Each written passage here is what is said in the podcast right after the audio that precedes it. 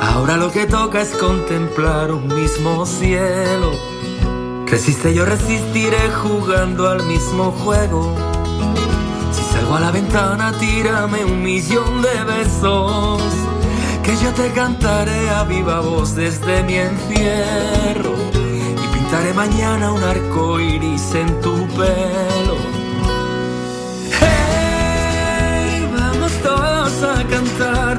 Si la unión hace la fuerza, hay que cantar. Y todo saldrá bien por eso. Hey, baila y baila sin parar. Si la vida es una rueda, hay que girar. Y todo volverá a ser como ayer. Resistiré.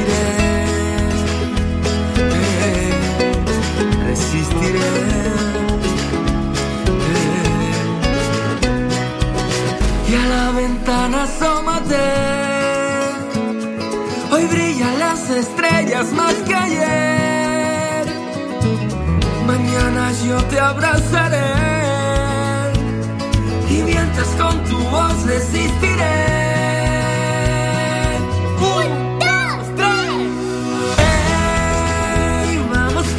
A cantar.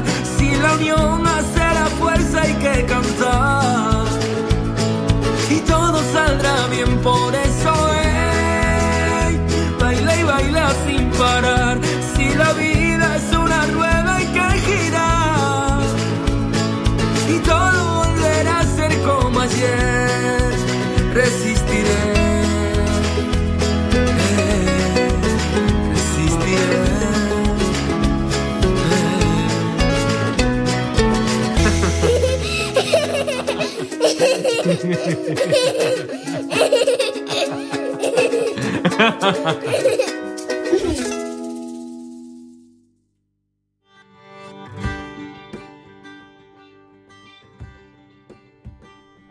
Eh, en principio, ¿quién es Gabriela? Bueno, Activista, es poeta, es creativa. Bueno, cuéntanos. pues eh, yo realmente primero soy mujer ante todo, persona, eh, ser humana y, nacida en, en Perú. Me vine hace 25 años aquí a España y llevo residiendo tres años, bueno, dos años y medio aquí en Coruña. Y pues ha sido aquí en Coruña donde realmente me activé más como en el mundo del activismo. Eh, me empecé a desarrollar porque en sí en Madrid eh, se hacía, me apuntaba a actividades sociales, a voluntariados, a grupos de apoyo, eh, pero siempre me mantenía detrás, ¿no? Al margen. Iba a las reuniones, pero no formaba parte de colectivos, porque bueno, en su momento de mi vida sufrí distintos tipos de violencia y, y siempre quise hacer algo, pero había cierta parte que me mantenía siempre atrás y ahí como en la, en la sombra. Ya digo, hoy todavía pues me cuesta. Una parte de ti que te frenaba.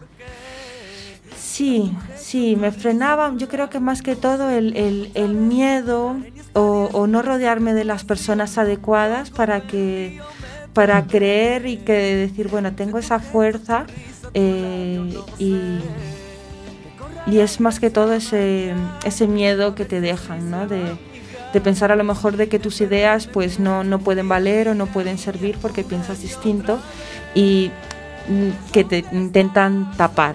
Claro, es que después de sufrir cualquier tipo de, violen- de violencia, es verdad que eh, el miedo ese que deja eh, en el cuerpo no es permanente, pero sí tarda en irse. Entonces, Sí. eh, psicológicamente necesitas ese empuje eh, que diga, basta ya, yo sí que puedo. Y esa fuerza la encontraste aquí en Coruña. Esa fuerza, mira, eh, yo siempre fui, bueno, a los 16 años me fui de casa, entonces siempre tuve que ser fuerte sí o sí por las circunstancias. Eh, no fue fácil porque, bueno, pues es- eres extranjera, todavía hay racismo, entonces sufrí el, el hecho de ser extranjera, de, de ser menor y, de ser mujer, pues no lo tenía muy fácil para, salir adelante. ¿no? Ese tipo de cosas y ese tipo de circunstancias me hicieron que desarrolle una fortaleza de decir, bueno, yo era de si tú puedes, yo puedo. Y yo veía a la gente de decir, yo quiero hacer esto, yo quiero hacer lo otro. Y si esta persona puede, yo también. Que me costará más o me costará menos, pero no tengo lo mismo que las otras personas. Tengo cabeza, tengo piernas, puedo pensar, puedo expresarme, puedo caminar, ¿no? Entonces solamente me falta el trabajar en ello hasta que llegue. Y hasta día de hoy siempre estuve así. Llegué a Coruña hace tres años. Eh, siempre me fui llevando las cosas a una mochila.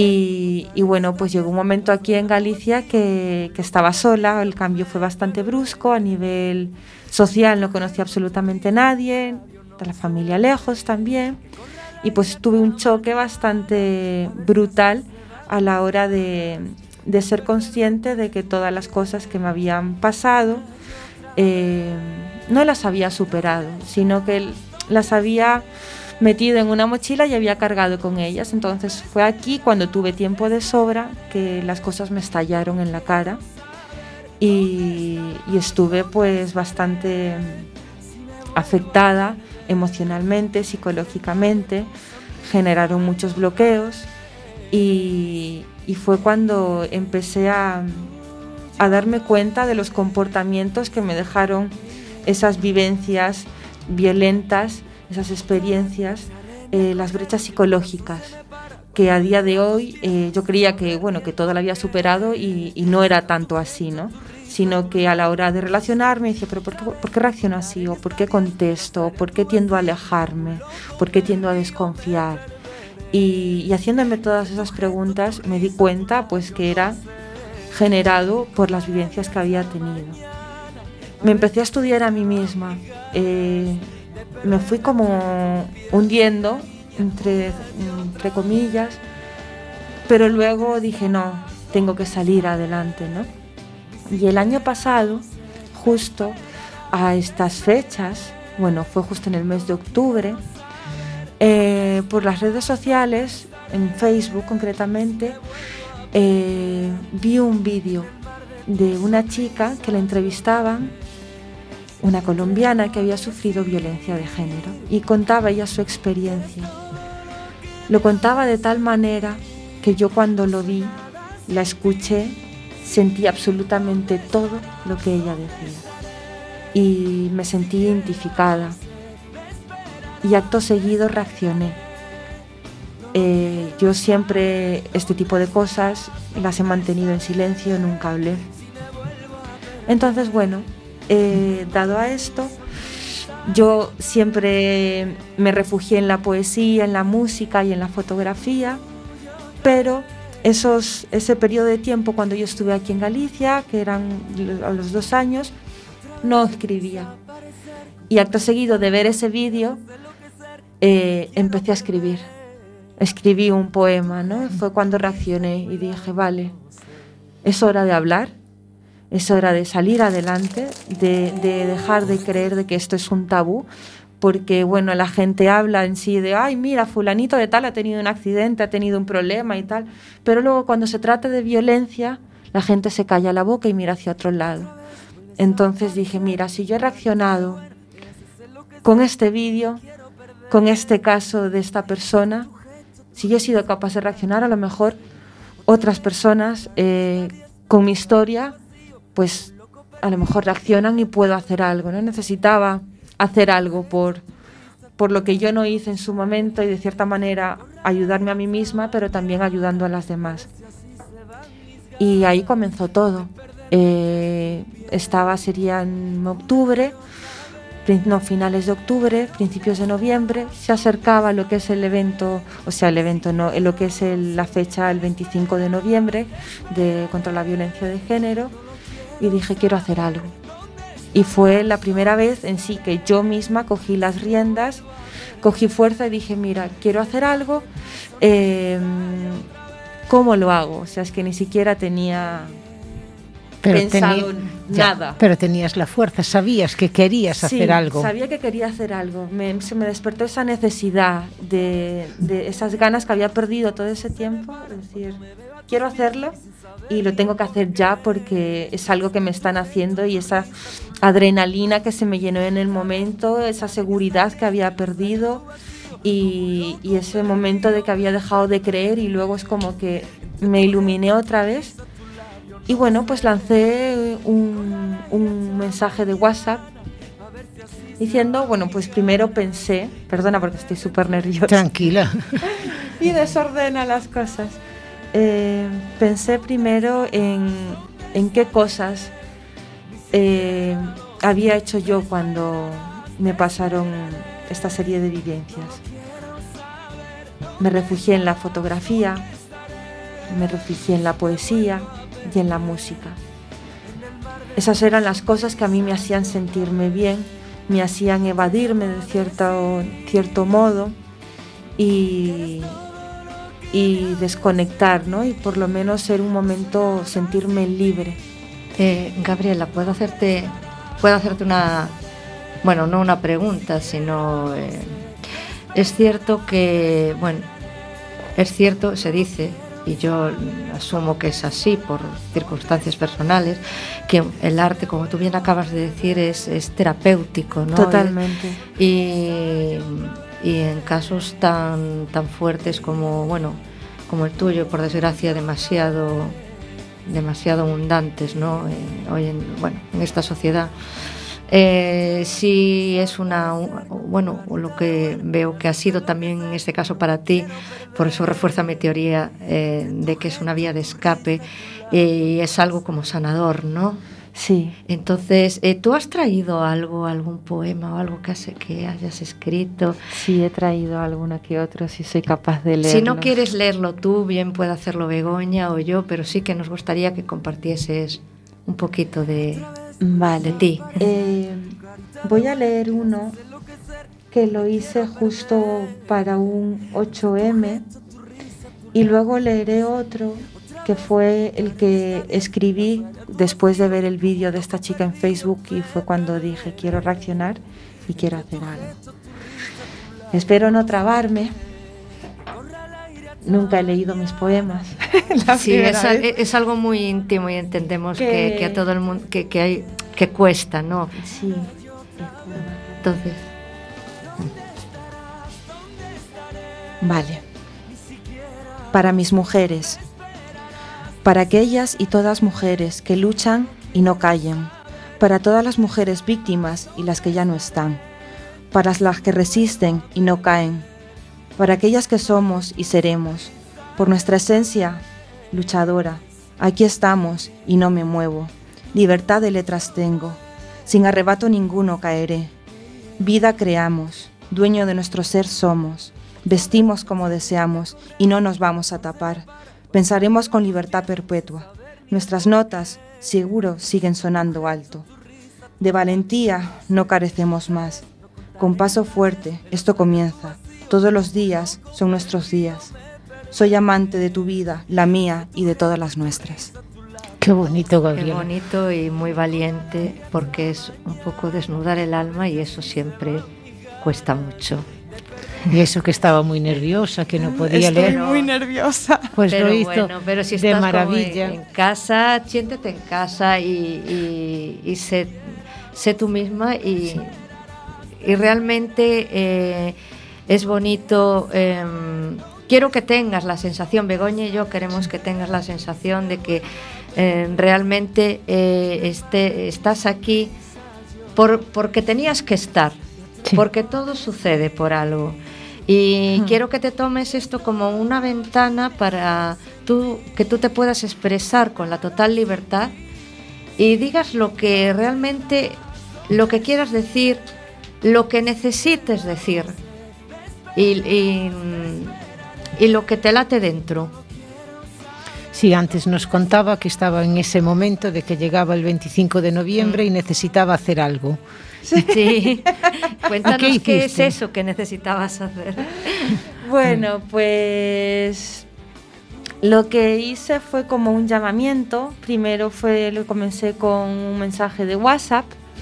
Eh, y bueno, pues como había contado, ¿no? Me, como yo me refugié en lo que es en la música, en la poesía y en la fotografía, dije, bueno, pues quiero hacer un evento. Vi las cosas que habían programadas, ¿no? Pues esto, charlas, eh, coloquios y demás. Pero yo quería no tan solo es captar eh, la atención de, la gente que estudia en las universidades, que van a este tipo de charlas o, gente que está en el rollo, sino también como a todas las personas en sí y a crear un ambiente cercano, un ambiente cálido, no quería que fuese en un, en un teatro, no quería que fuese en, en una fundación y tal, sino donde la gente realmente se siente a gusto y comparte. Y elegí eh, un sitio que fue La Repichoca, que está en la calle. La Repichoca, sí, la conocemos. Vale, pues eh, para mí es un sitio maravilloso, eh, de que yo, como persona que vengo de fuera, me sentí súper, me sentí en casa cuando, cuando llegué allí con la, la, experiencia que tuve, ¿no?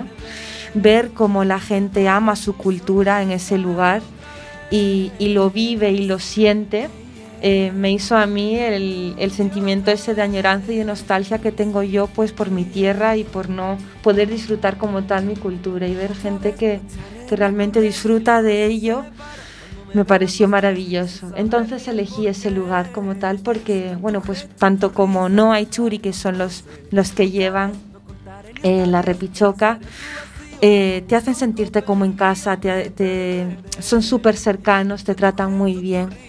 Y, bueno, ya sé que el lugar y toda la gente que, que esté dentro de él eh, se crea una energía muy bonita, ¿no? Y aunque no conozcas tú a la gente, simplemente por el estar compartiendo música y el estar tocando, todos están vibrando en, en, la misma línea. Y eso es bonito, y eso transmite y eso genera una, una corriente de energía maravillosa. Entonces elegí ese lugar. O sea, dije, mm. bueno, este es el, quiero un lugar donde la gente pueda ir a tomarse algo y pueda disfrutar del evento de lo que yo haga. Entonces eh, hice primero un llamamiento buscando, no sabía ni cómo comenzar, pues especialistas en que eh, personas que se dedicaran a lo que es la violencia de género o especialistas sociólogas, especialistas en género y demás. Eh, y tal fue el mensaje de, mira, soy una persona de manera individual porque no pertenece en ese momento a ningún colectivo, quiero hacer algo, he vivido violencia de género y estoy buscando eh, a gente que quiera participar y que se quiera unir eh, de manera solidaria porque esto no, no, no era nada mm, que yo quisiera sacar provecho de ello. ¿no? Y, y, bueno, pues se realizó una exposición de fotografía con casos, eh, casos reales. Eh, se realizó una charla en la que participaron cuatro ponentes, eh, una, una, socióloga, una educadora social, una periodista y una psicóloga. Eh, cada una pues dando su punto de vista. Una de ellas pues era como los, periodistas, como los medios de comunicación daban las noticias de violencia de género y muchas veces como el lenguaje era importante a la hora de transmitirlo se cambiaba para quitarle esa importancia o, o de la noticia, ¿no? Que te digan, bueno, eh, X casos de mujeres, o sea, X mujeres han muerto por tal, no, X mujeres han sido asesinadas, ¿no? Sí, cambiar el lenguaje es muy importante. Exacto. Hmm. Eh, luego la psicóloga, el cómo se vivía la violencia de género, o sea, no en la microviolencia, como que los comportamientos cuando estás en la calle eh, a modo social, mucha gente no se da cuenta de que hay como un micromachismo a la hora de, pues muchas veces las frases que ya están hechas o el, bueno, no pasa nada, si es comportamientos que ya están como socialmente asumidos y no los ves o no, se ven desde ese prisma. Sí, efectivamente. Y bueno, eh, la charla se dio con estas cuatro ponentes. Después de la charla se hizo una jam de poesía en la que participaron varios poetas, una de ellas pues Pepa, que fue por la que nos conocimos Begoña y yo. Y de ahí eh, una jam eh, sesión, pues distintos músicos que quisieron participar y aportar su granito de arena eh, para el evento. Y, bueno, ese, en ese fue el primer evento. Yo la verdad fue el lanzamiento del mensaje, me fueron llegando gente, yo pues mira, yo quiero participar, me gustaría participar, eh, yo soy músico, pues o quiero leer poemas y tal, y pues se fue moviendo así. Ahora, uno de los casos que a mí realmente me llenó, que fueron una de las chicas que participaron en la, exposición de fotografía, ella me contactó conmigo y me dice, mira, eh, yo quiero participar en la sesión de fotografía, he sufrido violencia de género, pero no quiero ir al evento, solamente quiero participar en lo que es en, la sesión y nada más de fotos. Bueno, pues esta persona pasó de, de que yo hablara con ella y entablara en una semana, pasó de decirme, ah, no, yo no voy a ir al evento, solamente quiero participar en la sesión de fotografía, a decir, vale, quiero participar en la sesión de fotografía, también está especializándose en género en la universidad y me dice, quiero participar en la charla. Y era la primera vez que iba a hablar en público, o sea, si iba a exponer, iba a romper ese bloqueo que yo estaba rompiendo cuando realmente vi el vídeo y dije, voy a escribir, quiero hacer algo. Ella también lo hizo eh, con la organización del evento. Fue algo brutal para mí porque yo lo he vivido, el, el estar sentirte pequeñita y de repente como desnudarte ante los demás, ante un público que el, evento la verdad fue un éxito, yo no me lo esperaba, se quedó gente fuera, el local llenísimo, la gente sentada en el suelo, o sea, no había, no cabía ni un alfiler. Y la verdad estoy súper agradecida por toda la gente que me apoyó. Y, y en sí la energía ¿no? que, que se creó allí que era, era lo que yo buscaba, que la gente se fuera con una bombillita encendida y, darles que pensar ¿no? en, lo que está pasando, lo que sigue pasando. Esa bofetada de realidad que vemos y a veces es como lo ves y, lo, y te lo están diciendo, pero no va contigo porque no lo has vivido. Entonces es... Sí. La sesión de fotografía fue ese impacto, por ejemplo, en la exposición eh, había chicas que son, eh, bueno, pues que paraban allí o, gente, de gente conocida, pero todas las han llevado a lo mejor o muchas en silencio. Y gente que se acercaba, y yo veía a la gente, yo callada, estaba al lado, se acercaba, veían las fotografías y se sorprendían, ¿no? Y es que es eso, nunca sabes eh, qué hay detrás de una persona, ni la historia que tiene, ni por, ni por lo que ha pasado. Entonces, siempre hay que tener un poco de empatía. Empatía, sobre todo. Es una palabra que está muy de moda, pero que se, dice, se dice muy alegremente, pero no es fácil no es fácil calzarse los zapatos de otra persona. Sí, es cierto. No es fácil. Para nada. Pero bueno, para ti fue ya un punto. Yo, yo, yo flipé en colores. No, es que encima la gente me decía, mucha gente, no vas a poder hacerlo, o sea, es que tú sola vas a organizar esto, porque claro, era el grupo, creé varios grupos de, de, WhatsApp para organizarme, ¿no? Había un grupo de la jam de poesía, otro de los músicos, otra de la charla, otra de la sesión de fotografía, cada persona con sus biorritmos, sus cosas que hacer y su día a día. Y yo estaba desde por la mañana a las 8 hasta las 3 de la mañana activa con el teléfono y eran 10 días que tenía para, no, 20 días para prepararlo. Y, en 20 días, pues mira, hice carteles, conseguí que me, que, me ayudaran para hacer los carteles, porque yo no tenía absolutamente ni idea de nada. Y gracias a ese evento dije, joder, o sea, soy capaz de poder hacer esto. O sea, y si soy capaz de hacer esto, a lo mejor soy capaz de hacer muchísimas cosas más. más ¿Qué son los bloqueos mentales? Son los miedos, Gabriela. Son los miedos. Que están aquí. exactamente. Y el peor enemigo, al final, somos nosotros mismos. Pero sí es cierto que cuando se sale de una experiencia muy traumática, eh, sí tienes que tener una reconstrucción interna, que eso también lleva su tiempo, pero eh, es yo creo que es muy valiente el querer, el, querer salir, ¿no? Porque al final se trata de vivir y de decidir, yo tengo una vida y si he salido de esto, me merezco tener esa vida y tener una vida plena y feliz y luchar por eso y levantarte y salir adelante y tiene un mérito increíble porque son cosas que entiendo que hacen que minimicen mucho tu autoestima. Sí, la verdad es que sí, son cosas que te marcan. Eh, psicológicamente algunas quedan de manera intermitente, de repente se encienden, de repente se apagan. Sobre todo se encienden cuando se te presenta a lo mejor una situación en la que estás de bajón y te aflora de repente todo, ¿no?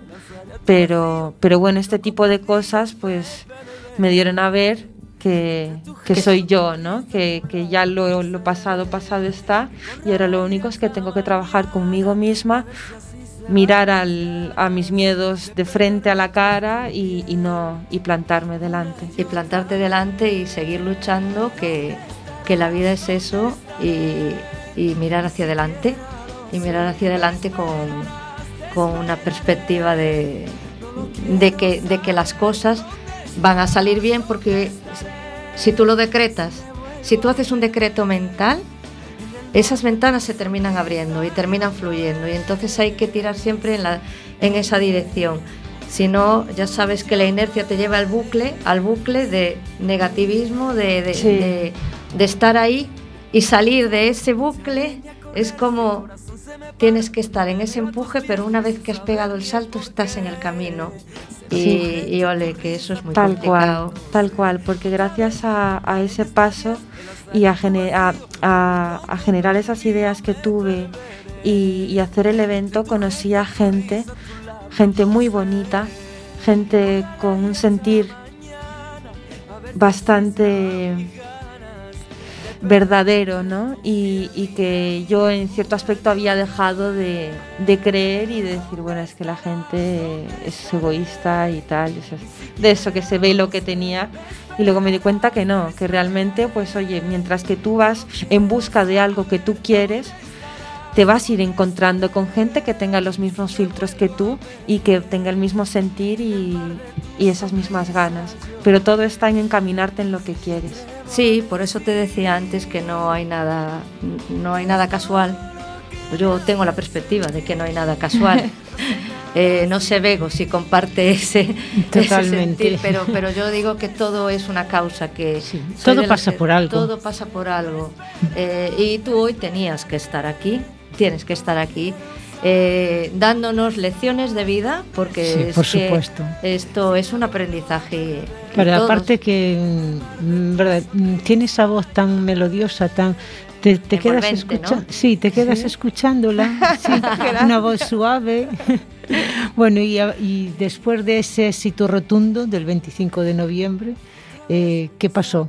Sí, cuéntanos. Claro, porque ahora, ahora queremos seguir la historia. Eh, ¿qué pasó? Bueno, pues seguí en contacto con la, con la gente que había participado en, el evento, eh, tanto con las ponentes, que muchas habían sido casos reales y que de por sí eh, se dedicaron a, eso por la vivencia que tuvieron y estudiaron y quisieron hacer algo ¿no? Eh, por ello. Y, y se generó como una red de de apoyo, o bueno, directamente yo ya decía, quiero hacer algo más, ¿no?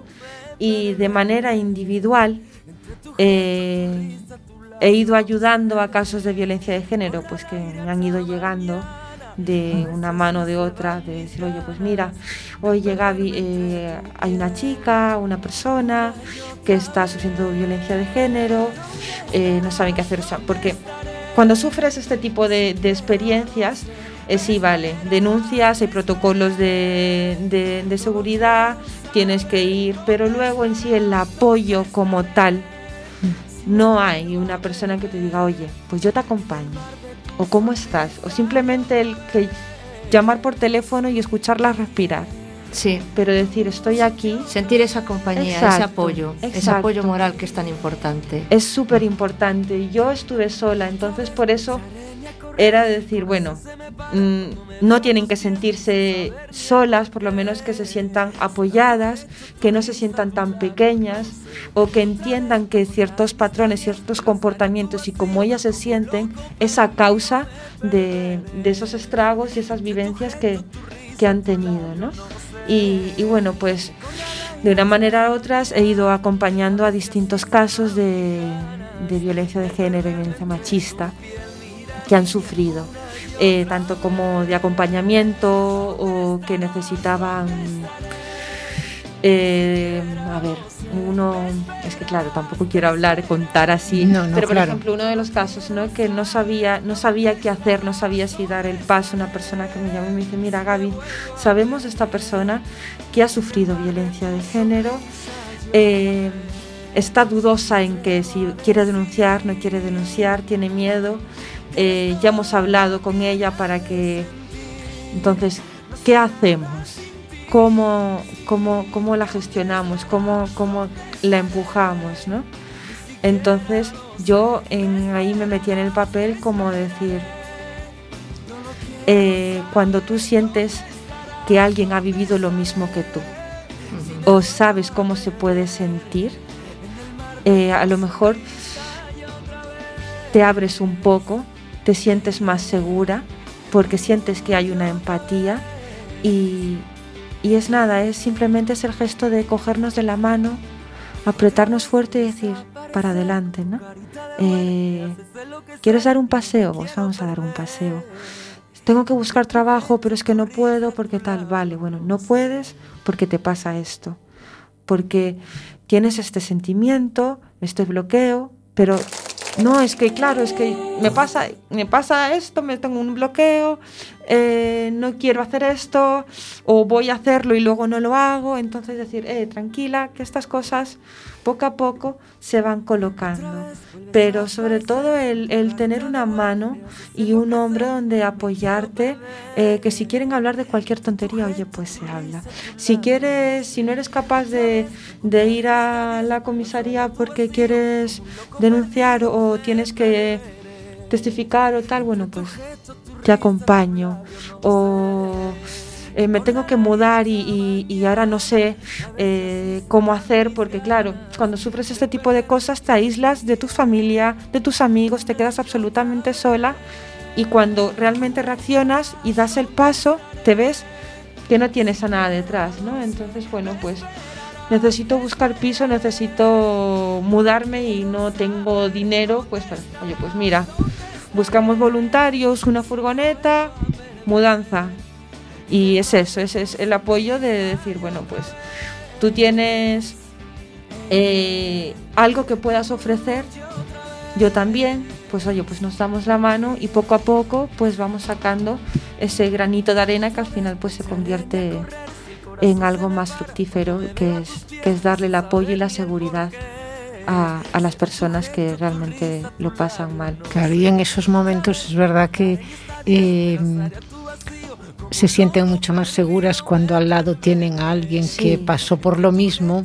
Sí. Porque claro, dicen, es que tú no sabes lo que es. Claro, es que millones de personas no saben lo que es, pero otros millones sí lo saben. Entonces, cuando te encuentras con una persona que, que vivió lo mismo que tú, que estuvo en la misma situación que tú, que se sintió igual de pequeña que tú, que lloró, que... Entonces, eh, sí que tiene que ser, yo no lo sé, pero sí tiene que ser algo eh, como el cielo abierto, dices tú, porque es, es verdad que el maltratador mm, lo que intenta en todo momento es eh, eh, aislar, aislar a la víctima pues de su entorno, pues para que no tengan fuerzas externas que la ayuden a entonces poco a poco va aislando a la víctima pues de sus amigos, de su familia, de su entorno, incluso muchas veces de sus trabajos.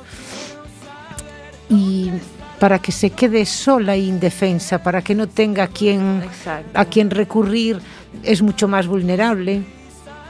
Y, y entonces tener si una persona que, que sí sabe lo que estoy pasando, pues eso sí que es el punto de inflexión para decir, si ella pudo, yo también.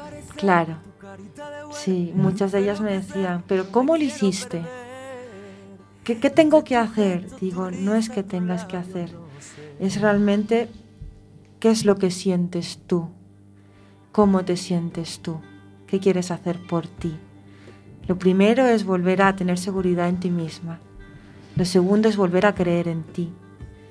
Y, y lo tercero es quitarte la culpa porque muchas veces cuando pasa ese tipo de cosas es como que todo de lo que pasa te crees que la culpa es tuya, es porque te lo han hecho creer. Te lo han hecho creer, claro, es que eh, yo me enfado, pero es que es por tu culpa. Es que yo no soy así. Exacto. Es que eh, no estaba la comida hecha, estaba salada o, o, estaba mal puesto el mantel. Sí, o tenía una arruga en el cuadro en el cuadro amarillo. No.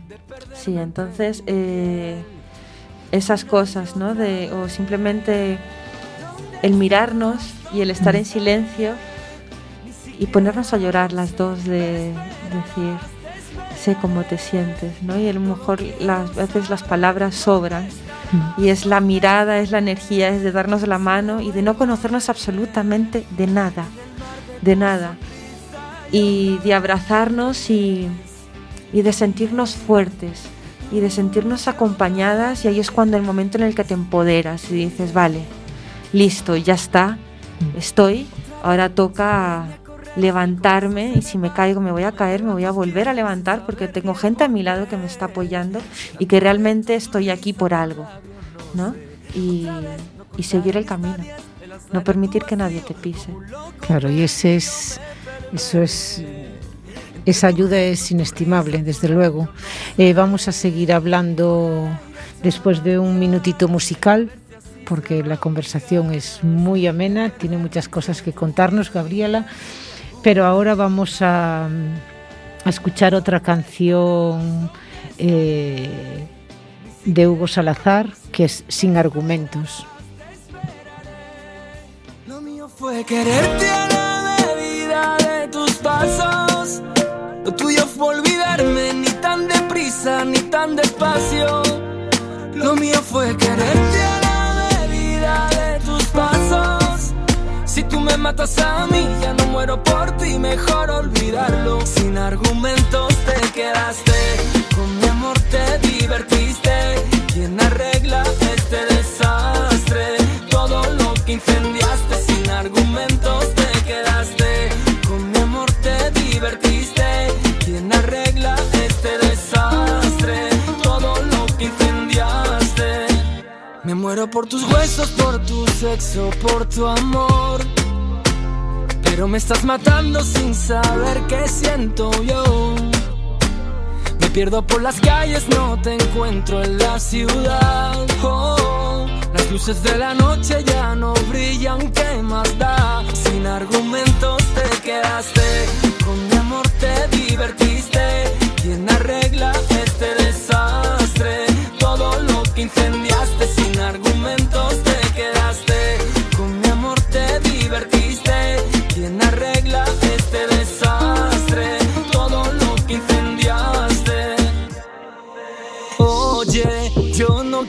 chantaje ni demasiado equipaje, solo tú y yo. Mira qué fácil.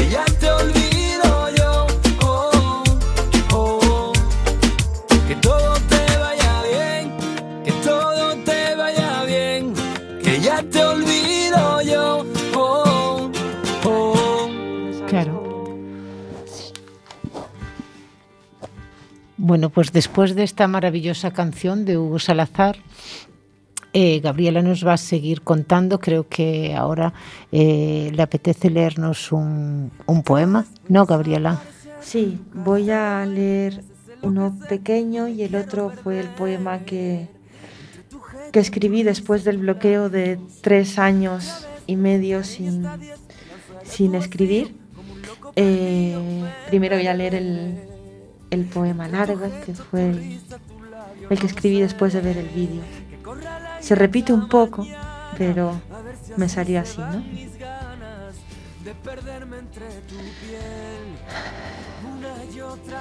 A veces no encontramos el valor suficiente. A veces, ignorando y no mirando atrás, crees que solucionas las cosas. A veces no hablamos por no recordar. A veces no hablamos por no volver a sentir miedo.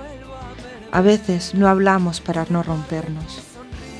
Porque es duro escuchar tu voz pronunciando una historia que no es de princesas. A veces no hablamos para que las pesadillas no vuelvan por las noches. No hablamos para reconocer las secuelas que nos han dejado. A veces no hablamos para que no afloren tus peores miedos. A veces no hablamos por vergüenza.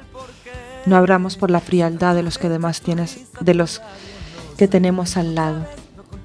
A veces no hablamos por no sentirnos culpables, porque no te señalen con un dedo. A veces no hablamos porque necesitamos nuestro tiempo. A veces no hablamos porque ya no confiamos en nadie, porque los nervios te dejan muda. No hablamos porque estamos quebradas. A veces no hablamos, sencillamente no somos capaces. A veces no hablamos, pero hoy comienzo a veces a hablar. Qué bonito. Uf, Es un poema cargado de emoción, cargado de... que ha salido de, de- de- de ese revulsivo interior de todas esas emociones, ¿no? de todas esas vivencias. Sí, la verdad es que fue.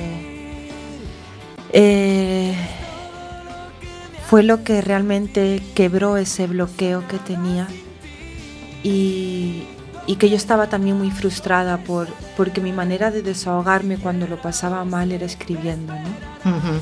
Y, y eso, el, el no sacar eso, a mí me estaba carcomiendo por dentro, Las me estaba dañando. Las cosas que no se dicen son las que se quedan ahí enquistadas Se y y pudren. sí. se pudren. Entonces Sí. como que vomité todas esas palabras y con fuerza decir, vale, ya. Y te liberaste. Voy a hablar. Te liberaste. Y, y hice el 23N y fue un éxito. Dije, me llené de fuerza, me he empoderado y bueno. Genial, aquí estoy. genial.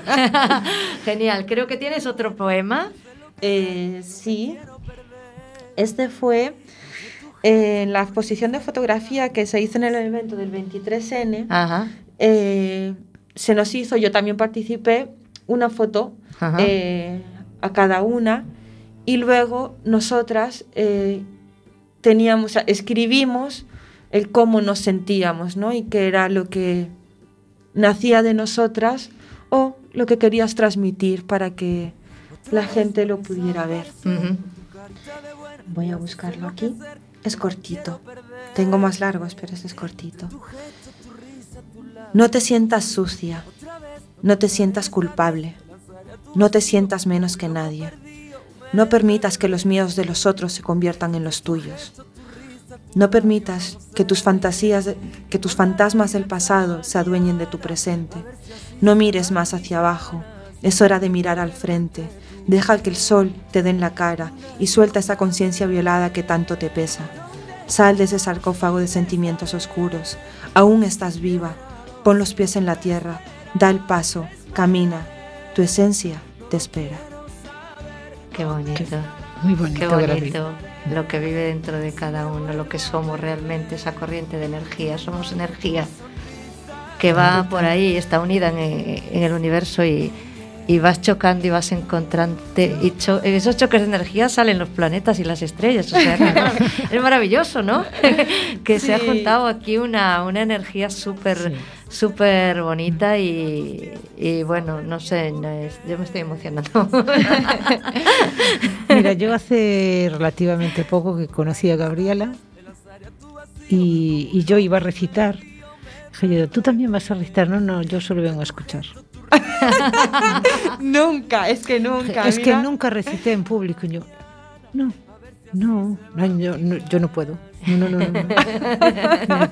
Yo venga, hombre, que un día nos reunimos tú y yo y tal, y si quieres tomamos un café y nos recitamos la una a la otra, pero que tienes que, que intentarlo. Y mira, hoy ya nos recito tres poemas. Mira, eso lo voy a aplaudir. Eso es. Ahí aplaudiendo, sí, sí señor, es que Entonces, tiene yo, muchísimo mérito. Y, hombre. Y, y, a mí me, me, ha llegado. Estoy temblando. Me ha llegado, estoy temblando. De ahí Pero puede como salir nadie un nos ve, como nadie nos ve. Nos oyen, nos escuchan, nos sienten, nos Bueno, palpitan. estoy temblando, pero sigo de pie con los pies en la tierra. Que es sí. importante. ¿Y ahora en qué, en qué andas ahora? Eso, cuéntanos. Bueno, pues ahora eh, realmente activa estoy eh, en un grupo de, bueno, que es al, a lo que es el COVID, Mm. cuando salió el tema del COVID, Ujú. eh, surgió el movimiento del el grupo de, de los GAM, Grupo de Apoyo Mutuo. Ajá. Entonces yo durante el confinamiento también ayudé de manera individual a casos que me llegaban de, de violencia de género, llamando por teléfono o muchas veces, bueno, realmente salí, me arriesgué a que me pillaran, pero bueno, pues a, dar ayuda. Pero en los GAM eh, salió por por las necesidades que se iban a que, que surgieron ¿no? por las personas más vulnerables.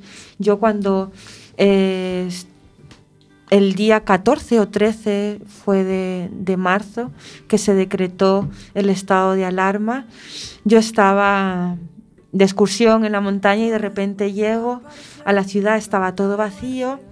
Yo justo me lesioné, estaba con la espalda muy mal y estuve como dos semanas sin poder, sin poder caminar.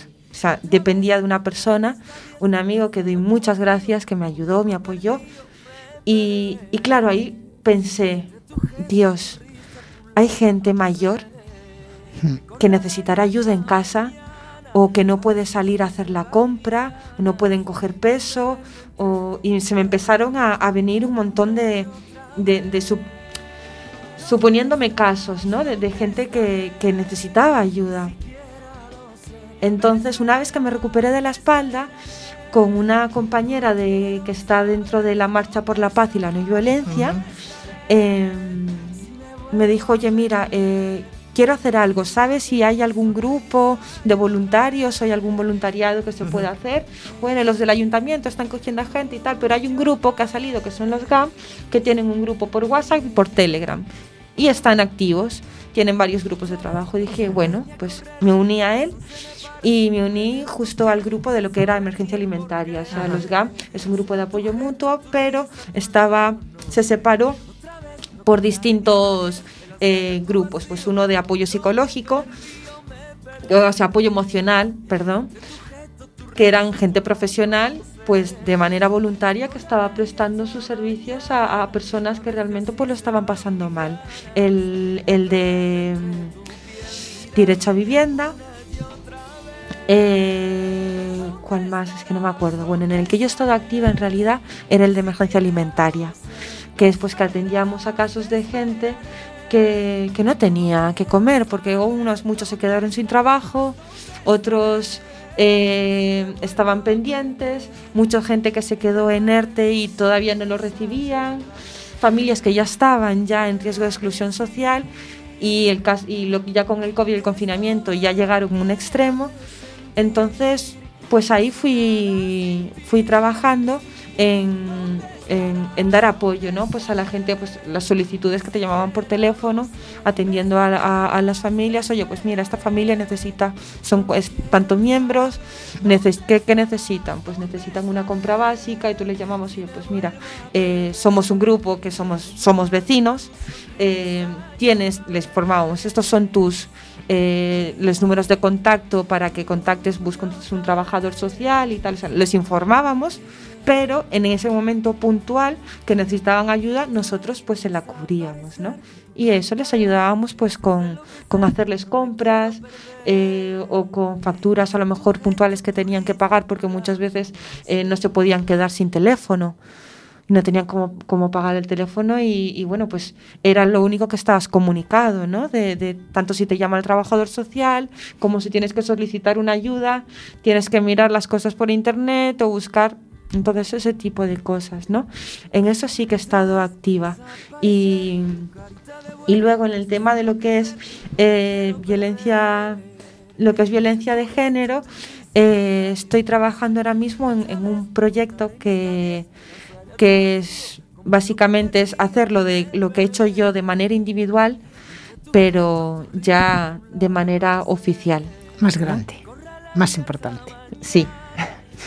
Esto es, este es un proyecto eh, maravilloso porque todas estas cosas eh, siempre digo que se tendría que hacer una gran cadena de favores, ¿no? Eso sería ideal porque todos estamos en el mismo mundo, todos vivimos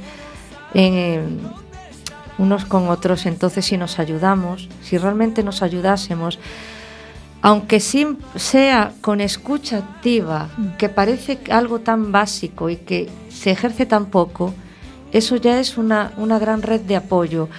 Y luego ir cubriendo todos los eslabones, pero cada uno ir aportando un poco nuestro granito de arena con lo que con lo que podamos y el mundo el mundo gira mejor así, yo creo. Sí, sí, la verdad es que sí. Yo, por ejemplo, con los GAM eh, fue fue lo que pasó, ¿no? De decir, es gente maravillosa que también piensa igual que yo, quiere ayudar y, que sí se demostró, ¿no? Que, que si se quiere, se puede que si se quiere se puede. Eh, Mira, fue fantástico. La verdad, tenerte, Gabriela, fue fantástico, pero el tiempo, el tiempo se nos acaba. entonces te dejamos ahí un minutito y dinos eh, eso que te quedó por contarnos o eso que ese mensaje que quieras transmitir y, después ya nos vamos despidiendo con... Ya nos vamos despidiendo porque el tiempo es limitado, o sea que tienes un minuto de reloj. pues no sé qué, qué decir. Mira, lo, lo, primero es que, que sean empáticos, que nunca se sabe la historia de la que tienes al lado, eh, que siempre seas positivo, que sonrías y, y que no se rindan, que no se rindan, que tengan fuerza, que, cuando estás en busca de un, de un sueño o de una meta, si vas a por ella, te vas a encontrar gente igual en tu camino que piensa igual que tú y te van a aportar esa fuerza y esas ganas y, y no sé, esa energía bonita ¿no? que, que nos envuelve y, y que nos, nos sirve como motor. Como motor. Como combustible. Exacto. Pues un placer, un placer haberte tenido. Perdona, he cortado a Begoña. ahora, la dejo que se despida a gusto. Un placer. Muchísimas eh, gracias a las dos. Eh, por haber estado aquí. Gracias a Bego por haberte traído. Gracias a ti por estar aquí. Y me ha gustado mucho. Me quedo con la frase de eh, siempre pongo una sonrisa. Vego, este momento. Pues ahora nos queda nada, despedirnos, eso, gracias por venir. No sé si nos da tiempo al, último, tenemos la última canción y esta eh, se titula ¿Dónde estaré? que sigue siendo pues de Hugo Salazar y va por ti. Muchas gracias, gracias por venir. Sed felices.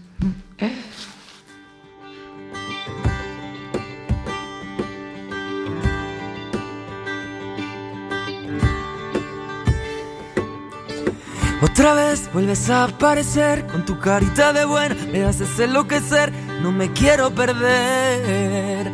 Entre tu gesto, tu risa, tu labio, no sé. Otra vez no contaré ni hasta diez, me lanzaré a tu vacío, como un loco perdido, me perderé. Entre tu gesto, tu risa, tu labio, no sé. Que corra el aire hasta mañana, a ver si así se van mis ganas de perderme entre tu piel una y otra vez. ¿Dónde estarás? ¿Dónde estaré? Ni siquiera lo sé. Me esperarás, te esperaré. No lo quiero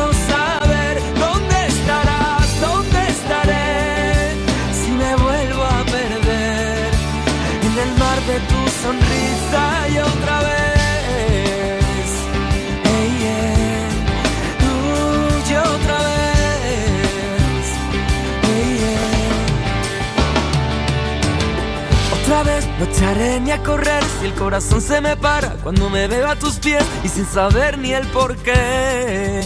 Serán tu gesto, tu risa, tu labio, no sé. Otra vez no contaré ni hasta diez, me lanzaré a tu vacío como un loco perdido, me perderé.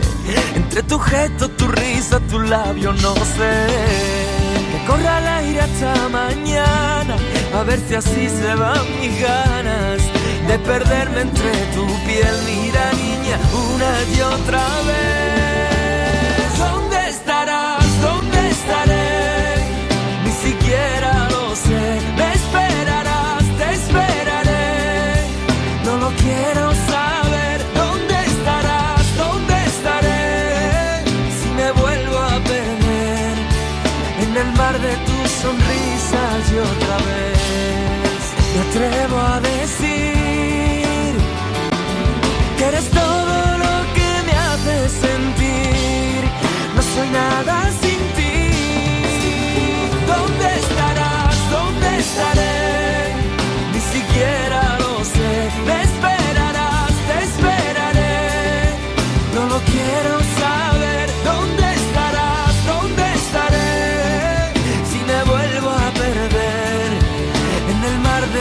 de tu sonrisa y otra vez.